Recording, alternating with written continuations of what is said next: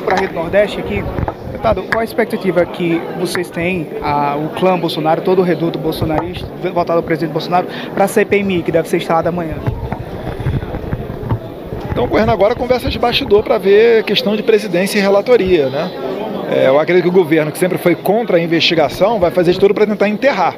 Então acho que o justo seria ter a presidência e a relatoria nas mãos de deputados e senadores que não sejam conectados com o governo.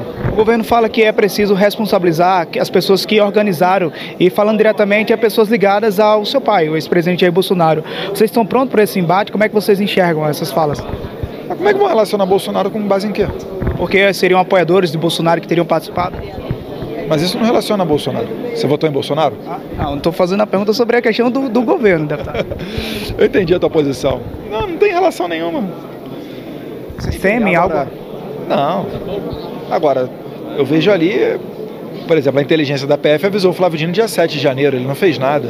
Ele veio aqui na comissão e falou que quem faz a segurança da rua é a PM, tá? E quem faz a segurança dentro do Palácio Planalto são forças federais, por exemplo, do GSI, que serviu água, né, não ofereceu resistência e mesmo tendo lá o, o alerta laranja, que é um alerta de alto risco, não se preparou, ou seja, prevaricou.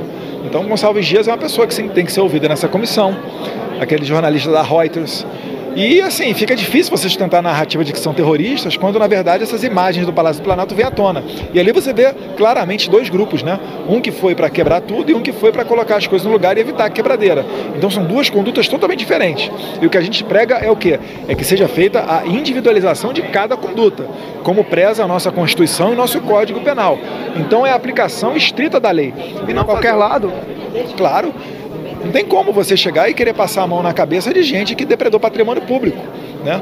Agora, pegar a gente estava acampada na frente de, de quartel-general, exercendo seu livre direito de manifestação pacífica e querer encarcerar essas pessoas como terroristas, isso é uma covardia jamais vista em nenhum local do país, né? nenhum local do mundo.